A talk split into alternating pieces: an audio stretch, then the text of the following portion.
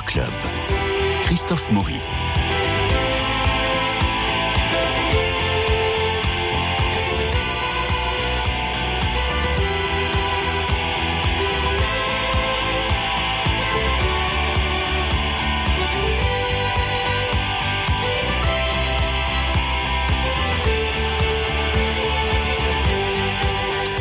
Trois films et deux chroniqueurs. Ce pourrait être le titre de notre émission d'aujourd'hui. Marie-Noël Tranchant, Dominique Borde, bonjour. Alors, bonjour. Alors, notre ami Bernard n'est pas là, mais tout de suite, Marie-Noël, vous avez des annonces à nous donner Des petites annonces Pour signaler d'abord à, votre, à l'attention de nos auditeurs, le 29 mars, la sortie du Voyage d'Anton, qui passera au cinéma Saint-André des Arts à 13h, à partir donc de mercredi prochain. 29 mars. Et alors pourquoi vous nous signalez ce voyage d'Anton? Parce que c'est un documentaire exceptionnel. Il est signé en plus de Mariana Lupin, sœur de Victor. Le regretter. Et il est consacré, il retrace l'itinéraire de son fils Anton, du fils de Mariana. Depuis son enfance difficile, quand la famille découvre son handicap mental, jusqu'à son épanouissement dans le monde de l'art où il est aujourd'hui un peintre reconnu. C'est une ode magnifique à l'amour patient, à la beauté, à la joie. Et les séances, qui ont donc lieu à 13 heures, seront suivis de débats avec des personnalités comme le galeriste Christian Berth qui a exposé Anton, l'écrivain Nancy Houston, ami de la famille, l'historien du cinéma et critique bien connu Serge Toubiana, pour ne donner que quelques noms. Mais il y aura toujours des débats et ça vaut la peine, nous y reviendrons, mais euh, consultez la programmation du Saint-André des Arts et ne manquez pas le voyage d'Anton. Voilà, ça c'est la première annonce. Et puis également le mercredi 29 mars à 20h, cette fois-ci, au cinéma Les Sept Parnassiens, euh, le prix Croire au cinéma, organisé par nos confrères de Signé Cinéma, sera remis à Dominique Moll pour son film La Nuit du 12, mmh. qui a été primé, par Signis euh, avant les Césars.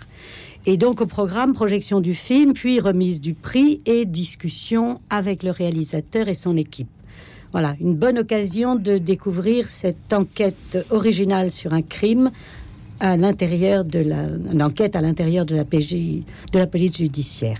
Finalement, c'est vachement bien le théâtre par rapport aux plateformes parce que là, on peut rencontrer des gens et on peut discuter, on peut être tous ensemble rassemblés. Donc, il faut retourner au cinéma. Et d'ailleurs, je vous propose que nous allions tout de suite voir Émilie. Il s'agit d'Émilie Bronté, bien entendu. Euh, Émilie Bronté, vous savez, qui demeure euh, l'un des auteurs euh, les plus célèbres du monde. Émilie qui imagine le parcours initiatique de cette jeune femme rebelle marginale qui l'amènera à écrire son chef-d'œuvre, Les Hauts du Hurlevent. C'est une ode à l'exaltation, à la différence, à la féminité. On écoute la bande-annonce. Emily, how did you write Wuthering Heights?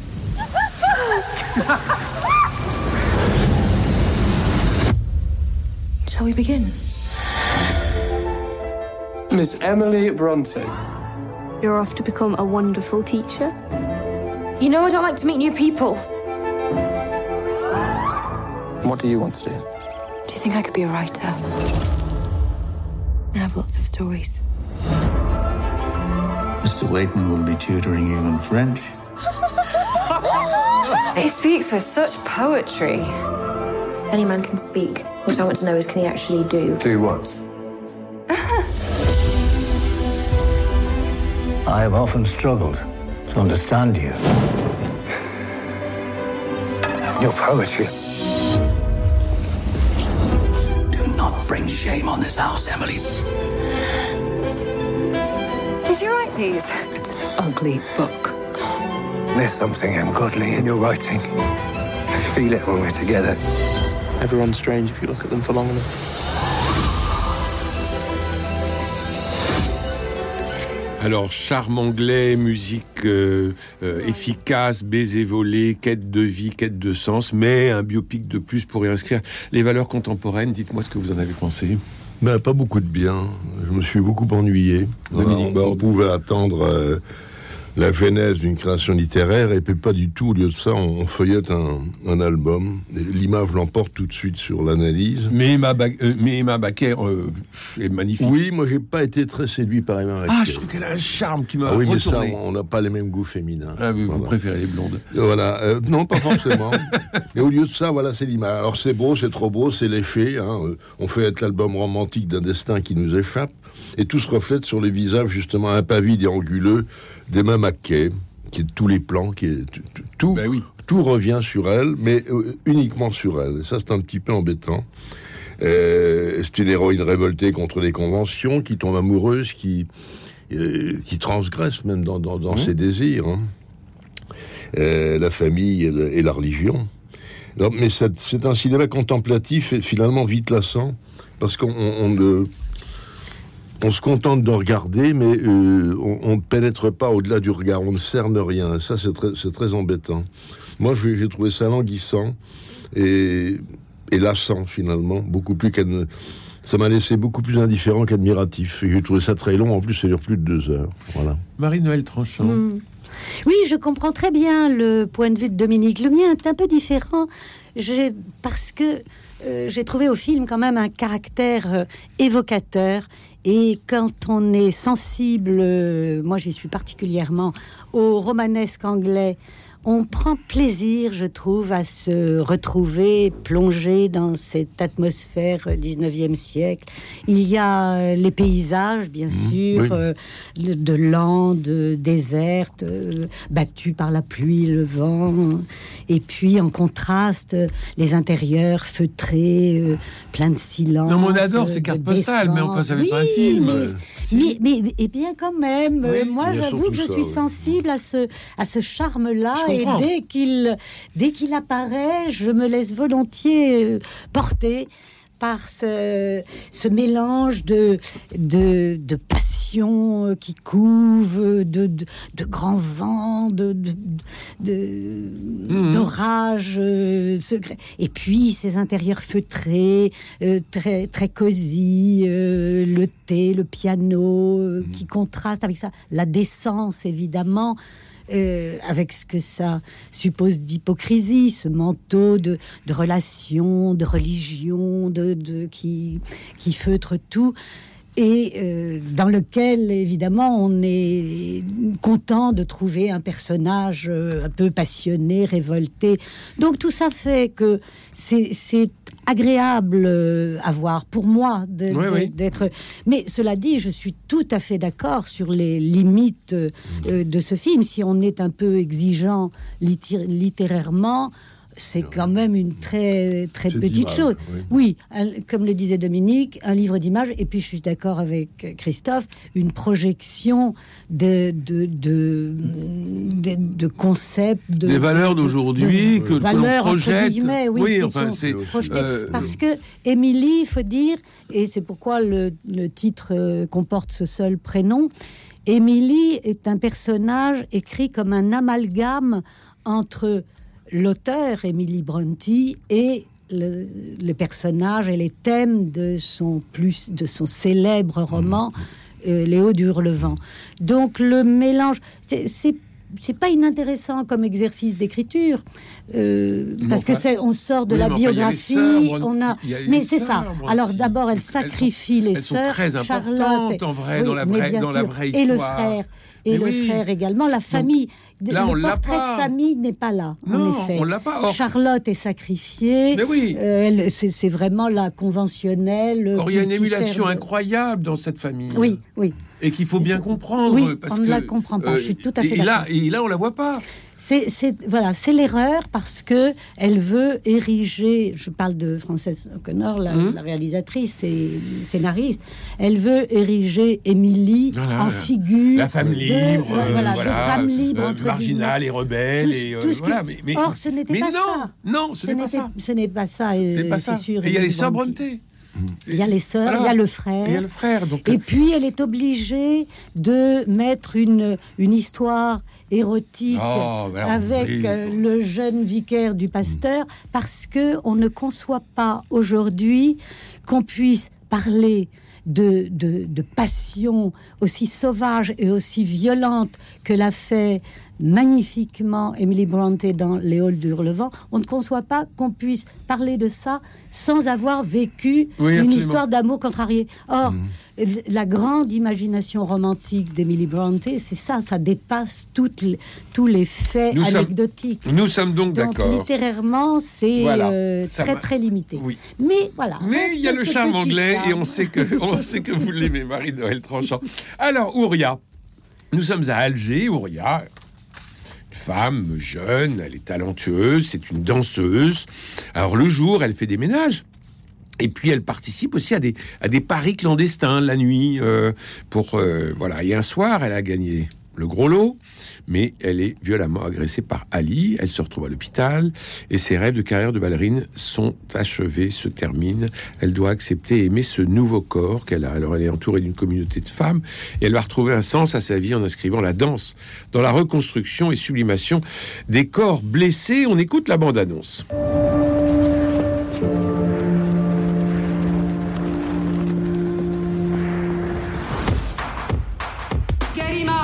حبسي لي السفنج وسيليكتو دخلي كرشك et serre les fesses Oui, j'ai vu. 5000. Prends pour Poutine, ok Premier combat Poutine versus Shakira Poutine vainqueur تقول شيء رجالي درامي C'est un jeu, t'as perdu.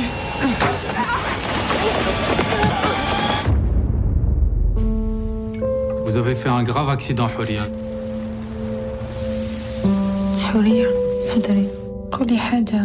Il est muette. Pourquoi vous avez relâché Ali Madame, la justice, elle a fait son travail. C'est un criminel impuni et vous l'avez relâché. Je vais trouver un avocat. C'est pas la fin du voyage.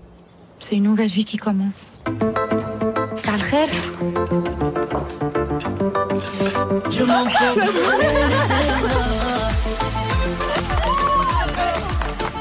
تعلمي لهم quelques mouvements.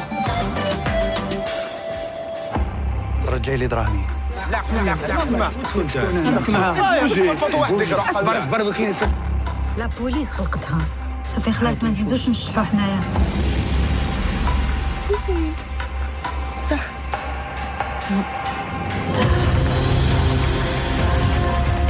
L'avez entendu dans une des répliques, elle est muette. Et en effet, après, euh, après l'agression, elle ne pourra plus parler, sauf avec son corps, qui, va, euh, qui va exprimer tout ce qu'elle ressent. Marie-Noël, C'est un, c'était en effet un- une, une comédie ou un drame d'ailleurs, peut-être plutôt un mélodrame de la reconstruction. Et c'est un film qu'on voudrait aimer parce que euh, on, le, on le sent très sincère. La réalisatrice est très sincère. Bédou. Et, et la jeune actrice euh, Lina Koudry a beaucoup de, Ah bon, beaucoup de hein. charme. Elle a beaucoup Oui, de charme. on ne voit qu'elle. Elle est, elle est fine, elle est, elle est mignonne, elle est. Mais euh, il y a énormément de remplissage et avec une caméra très maladroite souvent. Euh, les scènes sont répétitives. Euh, bon, une fois que la- Hmm. l'agression et l'accident a eu lieu, euh, elle est évidemment à l'hôpital, elle va se réveiller, défigurée, donc on va voir tous les progrès de la rééducation. C'est trop, ça n- n'avance pas dramatiquement. De même, euh, après le, le réapprentissage, elle- les, les séances de, de communication avec les autres, elle va apprendre à donner des cours de danse. Tout, tout ça, c'est vrai, ça pourrait être juste, mais c'est souvent répétitif, assez la- lassant. Il n'y a pas de vraie progression dramatique, c'est très lent, c'est pas lié. Et puis, euh, c'est un peu le principe de reconstruction, hein, c'est toujours très lent. mais oui, mais comment Voilà, c'est un défi au cinéma. Comment Ben oui. raconter ça? Certains l'ont fait euh, très bien. hein. C'est, c'est, euh, là, c'est, beaucoup. C'est pas, c'est pas bien maîtrisé. Et puis. Le film est intéressant parce qu'il dit quelque chose de l'atmosphère algérienne. Oui, ça. Alors ça, c'est pas inintéressant. Sauf que là encore, ce sont des aperçus. Ce n'est pas très creusé. Et c'est souvent, euh, elle veut trop en mettre, en dire. Euh, on voit des combats de béliers, on voit Ah, la, violence. une violence extrême, et puis Oui, là aussi Oui, très très euh, très répétitif. Très, il y a pas de, c'est mal filmé. Mm. Il n'y a pas de variété d'angles de prise de vue qui rendrait ça euh, passionnant, dramatique. Le- il faut, il faut quelqu'un qui s'embarque clandestinement. Mm. Donc on voit l'ami qui part, euh, le zodiaque, euh, ensuite la noyade. C'est, c'est trop, c'est maladroit ces péripéties. Même si ça dit beaucoup de choses euh, sur ce qui se passe en Algérie et qu'on connaît peu d'une certaine façon. Dominique Borg. Oui, ben, ça, ça- ça se passe justement, c'est- pas la pesanteur et la grâce, ça c'est la violence et la grâce. La Oui. violence, c'est l'atmosphère, c'est son agression, et c'est l'atmosphère qui se passe en Algérie, et ça on le ressent bien. Et, et la grâce de la- l'envolée de, de la danse. Au fond, on est entre de, ces, deux, ces deux extrêmes, et au milieu, il y a le joli visage de Léna Koudry, qu'on voit de plus en plus maintenant, et qui est un visage où l'enfance n'a pas dit son dernier mot d'une certaine Oui, manière, hein, qui est très pur, qui est très... Et c'est vrai qu'elle fascine parce que il y, a, il y a une vraie grâce là aussi. Donc le film est là-dessus d'abord. Mais c'est vrai qu'autrement, il est très schématique et on ne suit pas. Voilà, euh, on voit la grâce de la danse. Il y a des fêtes, il y a, il y a cette danse, il y a les com- combats de Bélier. de bélier, oui, Ouais. euh, qui sont. et, euh, on, on a compris que la, la grâce de la danse va passer au-dessus des vicissitudes de la vie, de la de la brutalité, de- des menaces. On sent une atmosphère très menaçante dans cette Algérie d'aujourd'hui. Euh, bon, alors elle a perdu la voix, mais elle va retrouver le mouvement et le rythme, c'est bien, mais euh, il manque quelque chose. Oui, c'est vrai, il y a un manque de maîtrise et c'est trop schématique. Et ça s'est trop concentré peut-être sur, la, sur le visage de Ina Koudry, qui le mérite, mais qui méritait d'être mise en scène réellement. Et là, elle n'est pas vraiment mise en scène, elle est filmée, ce qui est un peu différent. Donc elle sera mise en scène bientôt dans un, dans un film que Voilà. nous attendons tous. Dans Les Trois Mousquetaires, elle Voilà. va jouer Madame Bonacieux. Madame Voilà. Bonacieux, Mais formidable. Madame Bonacieux, elle meurt, elle meurt vite tout de même, si je me souviens bien. Elle a oui, mais j'espère qu'on va avoir des flashbacks avec, Et elle succède à Raquel Welch. avec tout l'amour, tout l'amour que D'Artagnan lui porte. Oui. Euh, voilà, euh, je note tout de même au passage que sa mère est jouée par Rachida Brakni, qu'on n'a plus vu au cinéma depuis un certain temps, et là qui est dans le rôle de mère maintenant, ce qui laisse supposer qu'elle a pris quelques Elle est très bien. hein. Elle est bien, elle est très bien, Très, oui, très oui. bien. Mais un rôle très différent, oui. Voilà. Bon, alors nous passons maintenant à un troisième film. C'est Crazy Bear, c'est une histoire de dingue euh, qui s'est passée en 85. Imaginez-vous qu'il y a une cargaison de cocaïne qui est tombée euh, d'un avion et, hum, et qui va tomber dans la forêt. Et puis il y a un ours, un bel ours brun, qui va euh, avaler, euh, euh, qui va avaler un paquet de cocaïne et il va devenir terrible. Il va devenir, il va devenir d'une violence incroyable. Alors on a les flics qui recherchent la cocaïne, on a les criminels qui veulent la récupérer, on a les touristes qui passent par là. Enfin, il y a des adolescents, tout ça, ça, ça se retrouve au cœur de la forêt. On est en Géorgie et puis rôde assoiffé de sang ce prédateur de 200 kilos euh, qui est devenu complètement fou par cette dose faramineuse de cocaïne. On écoute la bande. Médecin Oh la vache Qu'est-ce que c'est?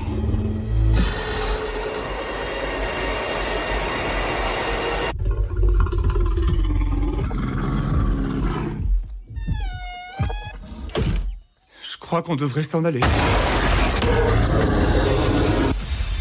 Millions de dollars de cocaïne sont tombés du ciel aujourd'hui à Knoxville, au Tennessee. Ils en ont largué plein d'autres par là, quelque part. Je recherche ma fille.